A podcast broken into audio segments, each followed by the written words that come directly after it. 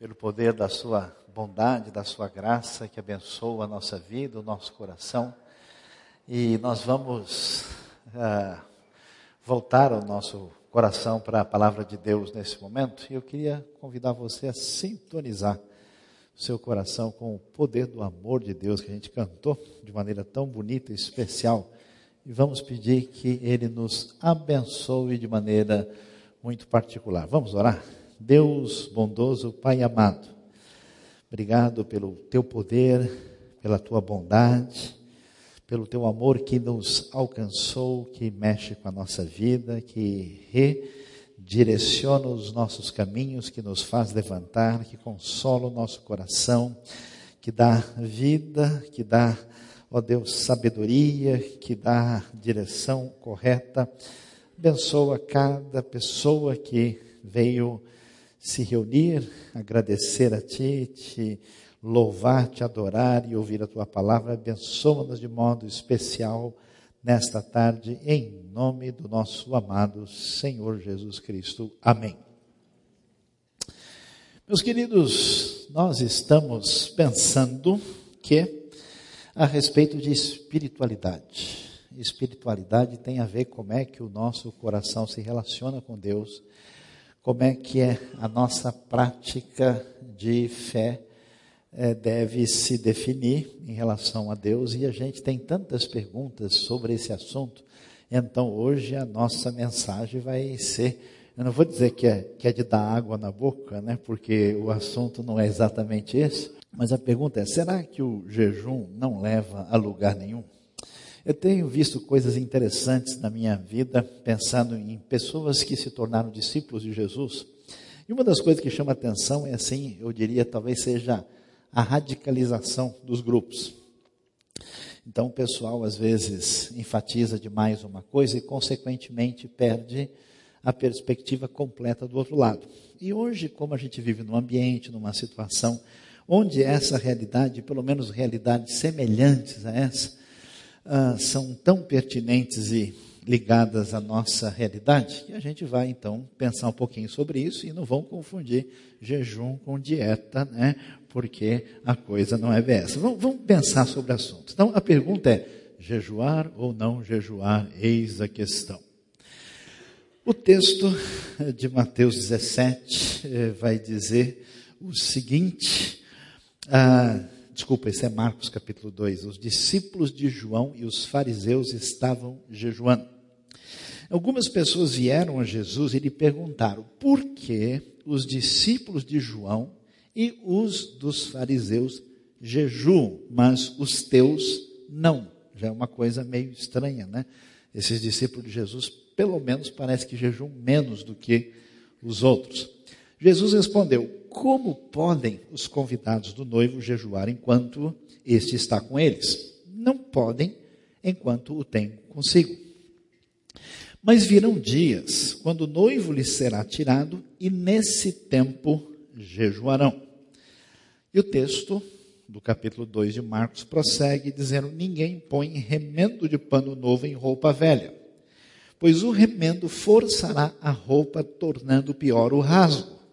E ninguém põe vinho novo em vasilha de couro velha. Se o fizer, o vinho rebentará a vasilha, e tanto o vinho quanto a vasilha se estragarão. Ao contrário, põe-se vinho novo em vasilha de couro nova. Aí você já sabe, para alguns, o que é odre, é uma vasilha de couro. Então, o que, que a gente vai descobrir aqui? Surpreendentemente, para muitos que costumam ver Jesus especialmente como líder religioso, Jesus aparece criticando uma das práticas comuns do seu tempo, que é a prática do jejum. E, na verdade, nós precisamos entender o que está acontecendo aqui. Jesus não está criticando o jejum pelo jejum em si, mas ele está criticando aquilo que o jejum, se tornou na tradição religiosa do seu tempo. E ele começa então a bater de frente, especialmente com alguns dos fariseus, com respeito a isso, que eram os mais observantes da lei, uh, dentro da tradição que eles acabaram desenvolvendo, com particularidades próprias. E ele então começa a, aqui, né? Vocês viram o contraste, o pessoal chega e diz, ó, por que, que os seus discípulos não são pessoas tão consagradas em termos de práticas assim que evocam essa espiritualidade? E Jesus diz: Olha, a razão principal porque não faz sentido é que eles estão com o noivo. Quem é o noivo é Jesus. Esse é um momento de festa, é um momento de alegria. Eles estão comigo, eles estão aprendendo sobre o reino de Deus e ninguém vai na festa de aniversário ou churrasco na casa dos outros para ficar lá com cara de tristeza. Jejum na tradição judaica tem muitas vezes símbolo de sofrimento, de tristeza, eh, de arrependimento, de momento de dor. Então, não faz sentido. Vai chegar o momento que o noivo será tirado, isso é uma referência à morte de Jesus, e nesse tempo eles jejuarão, quer dizer, vai chegar a hora deles demonstrarem tristeza. Jesus bate de frente com os religiosos e critica a maneira como eles jejuam, por quê? Porque o jejum, preste atenção, assim como a oração, como a leitura da Bíblia, como a frequência à igreja, como qualquer prática religiosa, pode virar mera tradição. Que, que é uma mera tradição? Quando a gente faz uma coisa no automático. Às vezes o seu carro já é crente, ele vem para a igreja sozinho. A sua roupa é evangélica, se você deixar ela aparece aqui no domingo, mesmo que você não venha. Então a pessoa faz a coisa de uma maneira indevida. Segundo, porque quando a gente faz as coisas assim, a gente faz de maneira mecânica. O que, que é algo mecânico? É algo que você faz de uma maneira sem pensar e sem refletir, e especialmente sem pôr o coração. Muitas tradições religiosas são ah, é, discursos e palavras decoradas que uma pessoa repete o tempo todo, sem nem saber explicar o que ela está dizendo. Então, o jejum virou um negócio mecânico, em que a pessoa fazia, como outras tradições, sem de fato estar sintonizada com a própria prática. O problema, talvez mais sério, que é algo que entra em qualquer cenário, é quando a gente acha que qualquer postura nossa religiosa faz a gente ganhar um ponto a mais, acumula milhagem espiritual. Então o sujeito ele se porta assim como se ele tivesse cartão dourado, né? I am gold, né? Eu sou especial. Faça favor de arrumar uma sala VIP para mim. Eu sou melhor que os outros. Então nesse sentido, as pessoas que fazem ou pelo menos pensam que fazem certas coisas que têm essa aparência de pedigree espiritual, elas agem de uma maneira orgulhosa, né? medem os outros, julgam as pessoas, fazem separação, não se aproximam de quem está na, na segunda divisão espiritual, tem uma postura explicitamente discriminatória. Outra dificuldade é que muitas pessoas que praticam diversas rituais ou disciplinas espirituais, essas pessoas agem de uma maneira a buscar mérito. O que quer dizer isso? Que o relacionamento com Deus não é um relacionamento do jeito que a Bíblia ensina. A pessoa faz uma situação de relacionamento com Deus baseado num pagamento. Ele faz, resolve acertar com Deus em três vezes sem juros no cartão. Né? A gente faz dízimo 7%, né? o cartão com desconto. Então a pessoa vai lá e começa a fazer as coisas porque ele diz: se eu fizer isso, Deus vai me dar aquilo. Se eu não fizer, ele vai ficar nervoso comigo, vai dar problema. Por isso que o meu trabalho não está dando certo. Então tem uma cabeça de jumento enterrada aqui e eu vou fazer uma oração forte e o negócio vai resolver. A pessoa usa ah, esse tipo de coisa dizendo: se eu fiz, me fizer sofrer, quem sabe Deus fica com dó, dá um ponto a mais para mim e eu né, subo na minha classificação. Completamente equivocado. Outras pessoas faziam isso por mero formalismo, muito parecido com o elemento mecânico, mas são pessoas que seguem formas estereotipadas em função do contexto social. Tem gente que não tem convicção cristã pessoal particular, ele segue a multidão. Todo mundo está fazendo, então deve ser assim. Todo mundo entrou nessa rua, provavelmente por esse caminho que eu vou. Então a pessoa segue formas irrefletidas, e no caso da tradição religiosa, em confronto com Jesus nos dias que esse rabino Messias aparece lá no contexto judaico, esses líderes estavam negando o próprio Messias. Vocês não, vocês estão preocupados com isso, nem percebendo quem é, ou seja, a religiosidade autocentrada, marcada por essa postura mecânica formalista é a coisa que mais afasta as pessoas de Deus ela sai do coração, ela deixa de ser intenção, ela deixa de ser verdadeira, ela vira uma espécie de coisa repetida. Isso vale para qualquer tradição religiosa.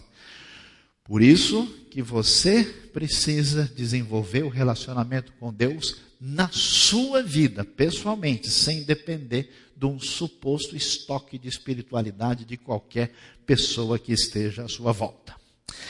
E o texto bíblico vai prosseguir em Mateus capítulo 9. Então os discípulos de João Batista chegaram perto de Jesus e perguntaram por que é que nós e os fariseus jejuamos, jejuamos muitas vezes, mas os seus discípulos não jejuam? Jesus respondeu: Vocês acham que os convidados de um casamento podem estar tristes enquanto o noivo está com eles? A resposta explícita de Jesus: Claro que não, mas chegará o tempo em que o noivo será tirado do meio deles, então eles jejuarão, fazendo explicitamente o sinal de que é uma referência à própria pessoa de Jesus e não fazia sentido os discípulos estarem tristes no momento desse. Portanto, existe a ideia de que a religião, qualquer que seja ela, e refletida, feita mais ou menos assim no automático, não é aceita. E aliás, não é novidade de Jesus. Tem gente que acha assim: Jesus dizia uma coisa, o Velho Testamento dizia outra. Jesus dizia uma coisa, Moisés e os profetas disseram outra. Não é bem assim, não. Geralmente, quando Jesus diz, olha, eu estou dizendo uma coisa para vocês, mas os antigos disseram diferente, faz referência à tradição posterior e não ao que a Bíblia diz em si, na maior parte dos casos.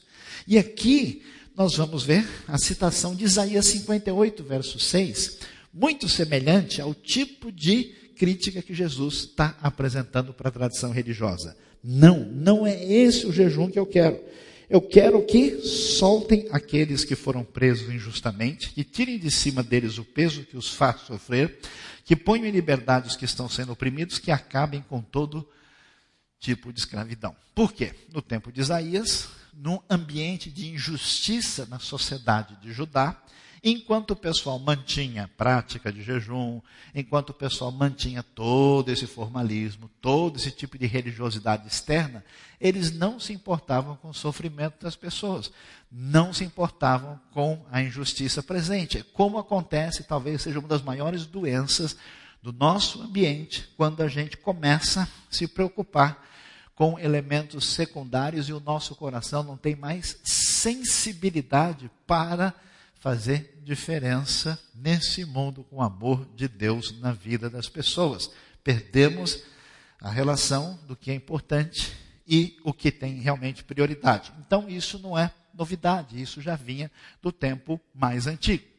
No entanto, pam, pam, pam, pam, a coisa não é bem. Apesar do jejum ser mal interpretado, mal utilizado e usado de maneira equivocada para a justiça própria, a Bíblia, no seu escopo geral, não tem nenhum problema com o jejum. O jejum é uma prática espiritual muito importante e, aliás, especialmente destacada na Bíblia. Dá uma olhada quando a gente começa a ver. Em primeiro lugar, o jejum está espalhado por toda a Bíblia. Talvez você não achou, mas procura de novo lá que ele está em todo lugar. Você vai ver que Moisés, por exemplo, antes de receber a lei de Deus, a Bíblia vai dizer que nesse período ele vai jejuar durante essa ocasião, melhor dizendo, por 40 dias e 40 noites, quando ele não come, conforme o texto de Êxodo, capítulo 24. O texto de Levítico 16 vai fazer referência a data mais importante de toda a tradição judaica. O povo de Israel uh, tinha e mantém até hoje o que é chamado de Yom Kippur. As versões antigas da Bíblia, traduzindo literalmente o texto, diz assim: Naquele dia afligireis as vossas almas. O que não dá para entender, porque o sentido desse texto é vocês farão jejum. O texto de Atos 27, 9 conta durante o período quando Paulo está saindo ali daquele momento, está chegando no momento em que ele vai ter o um naufrágio em Malta, e o texto disse que havia passado o jejum, que nesse ano caiu no dia 5 de outubro do ano 59 da era cristã. É o Yom Kippur, é o dia em que se jejua para fazer uma reflexão especial sobre a vida, o dia mais importante do calendário judaico.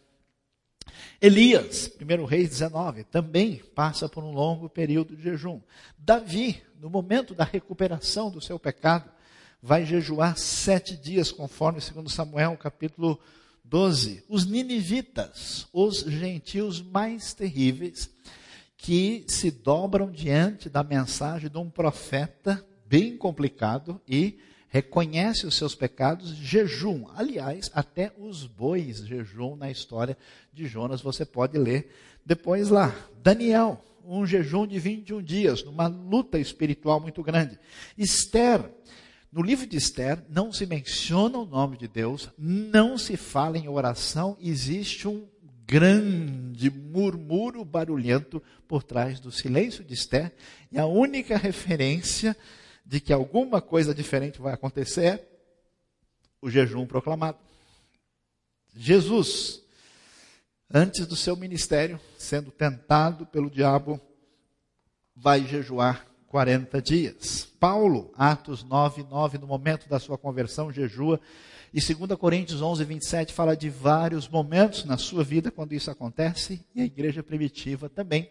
A igreja, quando vai iniciar as suas viagens missionárias, em Atos 13, ela inicia-se quando eles jejuam e o Espírito Santo dirige a igreja. Então, a realidade do jejum está presente em toda parte desde o começo da história do povo de Deus até o momento quando a igreja começa a espalhar a mensagem de salvação de Cristo Jesus. Além disso, se nós somos discípulos de Jesus, ou seja, seguidores de Jesus, não são alunos de Jesus. O aluno anota, estuda e fala: "Bom, isso aqui eu achei bom, gostei. Isso aqui eu vou pegar para mim.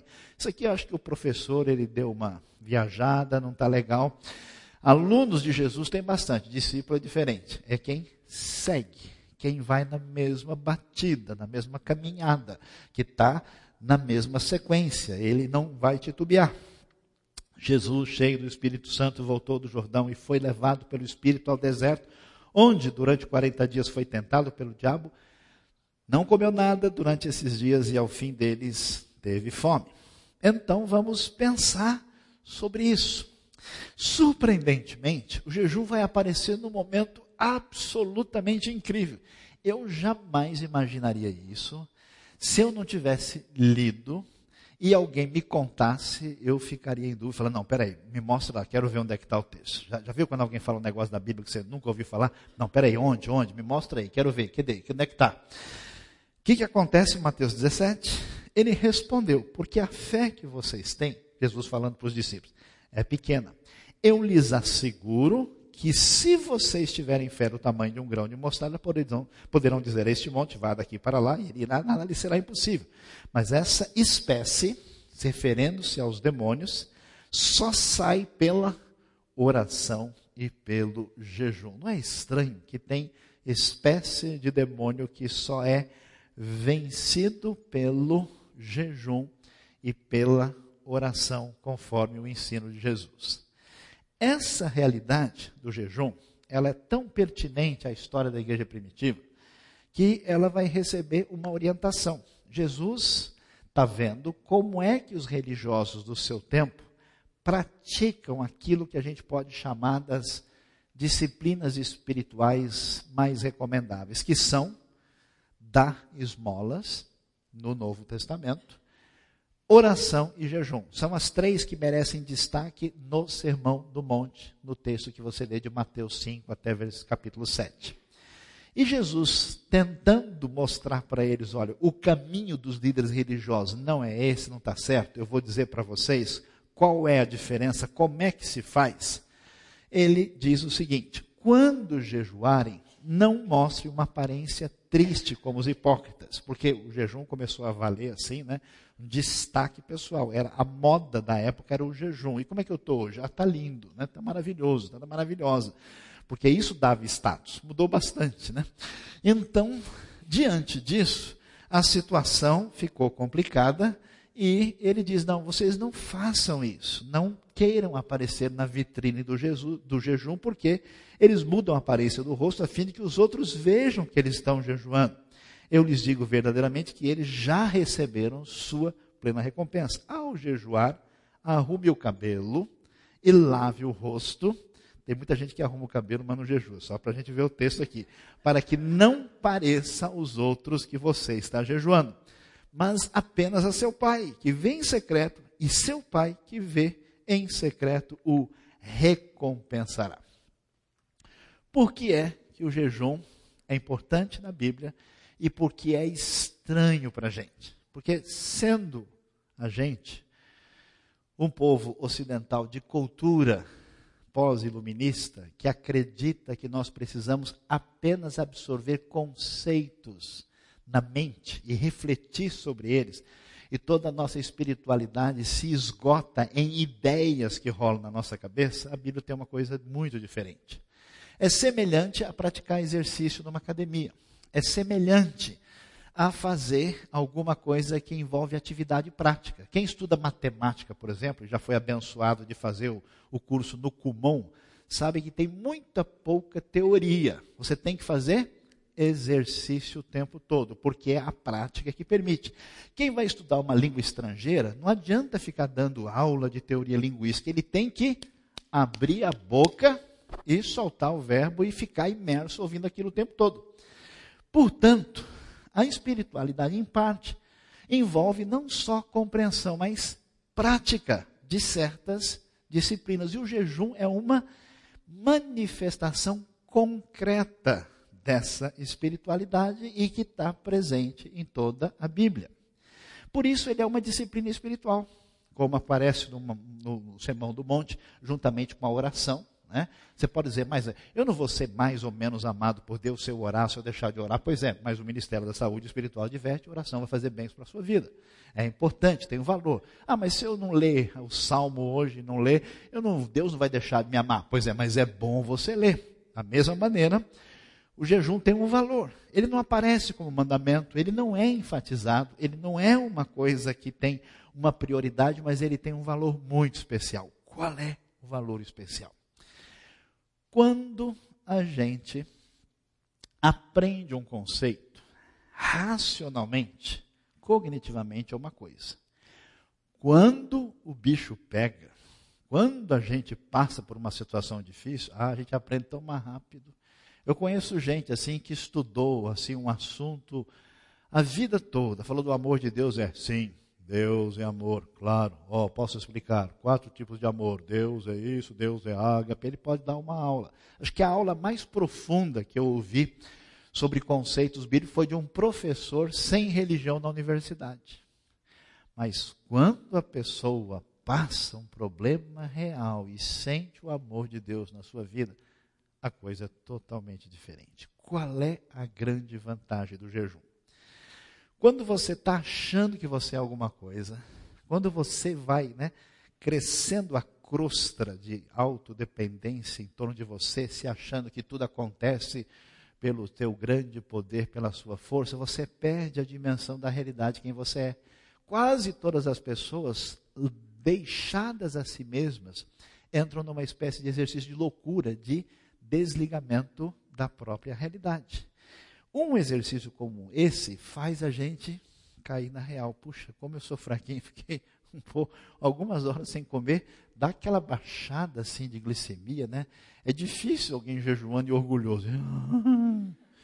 Só depois do jejum, quando ele sai, terminei, aí ele volta tudo de novo. Mas enquanto assim ele está naquela sensação da sua fragilidade, isso tem uma possibilidade concreta de descobrir para nós a nossa própria fragilidade. E eu acho interessante porque, pensa bem, né? os discípulos e todo mundo ficou empolgado, porque Jesus não era só um rabino que ensinava, ele tinha autoridade. E quando aquele pessoal que vivia dominado por demônios e espíritos maus, chegou lá, Jesus libertou o pessoal, e o pessoal viu, rapaz, esse, esse homem é diferente, porque até os espíritos maus, ele manda e eles obedecem, eles saem. Que negócio. Aí o pessoal achou que eram os donos do pedaço. E Jesus vai dizer o quê? Você quer saber quando é que o poder de Deus de fato vai vencer o mal? Quando você sai de cena. É interessante que é nessa nesse exercício de fragilidade é que o poder do mal é vencido. Ele não diz decorem no hebraico e no grego os textos originais e digam aos demônios, eles sairão. Estude teologia dois anos, aí o demônio vai ficar tão assustado com tanta coisa que você vai falar que ele vai sair correndo rápido. Pode até ser que aconteça, mas não é bem o caso. Não seja uma pessoa que pratica caridade, faz o bem e tal, e tenha muito galardão. Aí não, ele diz pela oração e pelo jejum.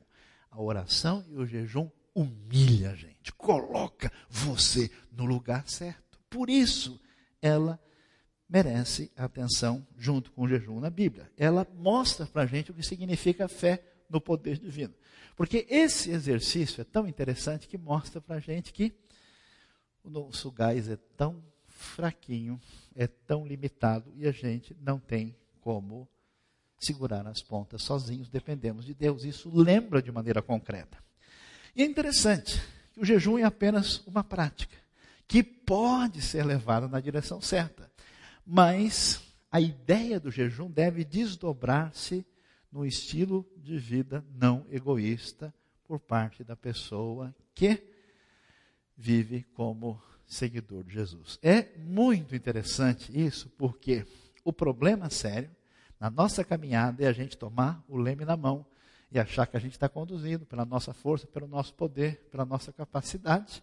E isso gera um espírito egocêntrico extremamente complicado e problemático. O jejum ajuda, é um exercício que a gente se perde, se perde algumas calorias espirituais de maldade. Mas não se refere apenas a isso, mas ele indica uma direção, né? é uma, uma condução vetorial para onde você deve caminhar, numa espécie de postura que vai na direção diferente. Por isso, num certo sentido, o jejum é a oração do corpo. É a maneira como todo o corpo pode dedicar-se a Deus de maneira concentrada. Por isso que é interessante e surpreendente que o texto bíblico vai mostrar em várias ocasiões quando pessoas jejuaram e Deus deu vitórias em circunstâncias muito especiais. Por exemplo, os judeus foram salvos do extermínio. A postura absolutamente perversa que surge na época de Esther e Mardoqueu lá na Pérsia, quando o inimigo do judeu chamado Amã resolve preparar a destruição do povo. E eu acho surpreendente, porque eu, eu, gosto de ler a Bíblia. A Bíblia é muito legal, porque o livro de Esther é uma ironia tão grande que você imagina tudo que Deus fez na história tudo que ele preparou, tirou o povo do Egito, tal, levou para a terra, conduziu, rei Davi, todo aquele negócio, chegou numa hora, de repente vai acabar tudo. E Deus deixa tudo na mão de quem? De uma moça que tinha casado com um rei pagão divorciado e casando com ele, entrou numa situação em que ela, sem ter tido família, sendo uma moça, uma moça órfã, vivendo nesse ambiente estrangeiro, o pepino cai na mão dela. E do que, que ela entende? De creme, de batom, de esmalte. Ela entende de Victoria's Secret. Amém, irmãos? Tomar um copo d'água, porque agora já é demais, né? Ela entende dessas coisas. E fica tudo na mão dela. E ela vai enfrentar. E a única coisa que aparece para mostrar ainda uma lente maior nessa fragilidade é essa moça com toda essa capacidade convocando o pessoal para ficar sem comer. Você que é racionalista, que quer colocar Deus numa caixinha e manipular e dizer quando é que ele funciona, isso é loucura. Deus vai usar Esther com toda a sua fragilidade para chegar diante do rei mais importante do mundo e, num certo sentido, segurar o plano da redenção na história. A cidade de Nínive foi poupada, a cidade mais importante, com a maior perversidade, era o pessoal mais terrível do mundo. E nesse momento eles se arrependem, concretamente mostram isso com jejum e são poupados. Os demônios são derrotados, seres espirituais da maldade que atuam e que não adianta fazer coisa alguma a não ser entregar isso perante o poder que pertence a Deus. A vontade de Deus é revelada depois que se jejua, no caso da conversão de Paulo. Presbíteros foram ordenados em Atos 14, depois do jejum. O Espírito Santo dá direção para a igreja depois que eles jejuam em Atos 13, quando acontece a primeira viagem missionária. Portanto, a gente vai pensar aqui, amém, irmãos? Como jejuar? Qual é o problema? Lembre-se que os discípulos de Jesus não tinham o jejum como uma prática constante. O jejum não é uma coisa mágica. Eu conheço gente que começou a jejuar e jejuar por qualquer razão. Ó, oh, vai aumentar a inflação, vou fazer um jejum. Vou repreender o espírito da inflação. A coisa não funciona, não é magia, não é autossacrifício, não é uma coisa em que se faz para tentar manipular ou ganhar divindade. Mas, numa sintonia com Deus, quando se tem um propósito específico em favor de alguém, até mesmo como gratidão, diante de uma circunstância onde a gente declara a nossa impotência incapacidade, colocando diante de Deus, a gente pode e deve muitas vezes fazer o jejum. Segundo, tem que se preparar. Porque eu conheço gente que às vezes vai jejuar e depois vai direto para o hospital. O cara nem reparou. Não, eu estou com anemia falciforme, estou há 60 dias de jejum, eu avisto uma terra feliz. Né? Aí a bem-aventurança completa. Não funciona assim. Jejum na Bíblia não é ficar sem comer. Eu conheço gente que pratica jejum e desmaia, porque ele continua trabalhando, ele carrega pedra, ele levanta muro em jejum, então ele está só sem comer. O jejum é algo que acompanha um espírito dedicado a Deus, alguém que fica em oração, em sintonia com Deus, em função dessa busca de relação com Deus ao entregar as suas necessidades num exercício de espiritualidade. Não é simplesmente a pessoa é, não comer durante um tempo como se ele tivesse jejuado. E outra coisa fundamental no jejum neotestamentário. Ele deve ser feito em segredo. Aí é que dá aquela coceira na língua. Amém, irmãos? Toda vez que os outros fazem coisa errada, a gente fica com coceira. Já sentiu? Não é gostoso falar mal dos outros? Amém? Acho que essa igreja é uma benção. Acho que eu vou mudar as mensagens. O pessoal não tem esses problemas. Quando tem uma pessoa que faz um negócio ruim, a gente dá aquela coceira. Assim, então, você viu fulano? E você vê que o assunto ele vai sozinho, assim, não precisa nem que ele conduz. Né? Agora, quando alguém começa a falar mal da gente, a gente, não, veja, né, tem, tem, vários mecanismos. A gente muda de assunto rapidamente. E você viu quando é que foi o jogo? Né? Você acha que vai dar Brasil essa Copa ou não vai? Né? A gente já dá um jeito, ou muda de assunto, a gente dá aquela escapada e sai fora há um mecanismo perverso na gente, com facilidade, até com um mecanismo psicológico de autodefesa, para a gente não se sentir tão mal, meter a boca em todo mundo. E tentar, de uma maneira direta ou indireta, fazer publicidade de si mesmo. Oi, oi, eu aqui, oi, eu me amo, não posso mais viver sem mim, oi. Né? E a pessoa faz isso. O processo, portanto, Jesus diz: ó, se você acha que você fez alguma coisa boa, se você leu a Bíblia, ajudou alguém, deu uma oferta, pregou o evangelho, fez jejum, bico calado, fica na sua. Para de pôr uma panca. Deixa de querer ser importante, segura, muda de assunto. Não fique aí tentando fazer publicidade de si mesmo.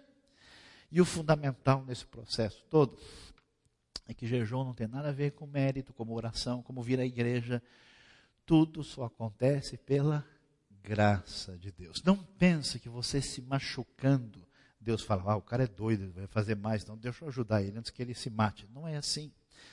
A graça de Deus é que nos permite em certas situações, experimentar um pouco da nossa fragilidade para ver a grandiosidade do Deus que ama a gente. Eu gosto muito dessa música que a gente cantou por último.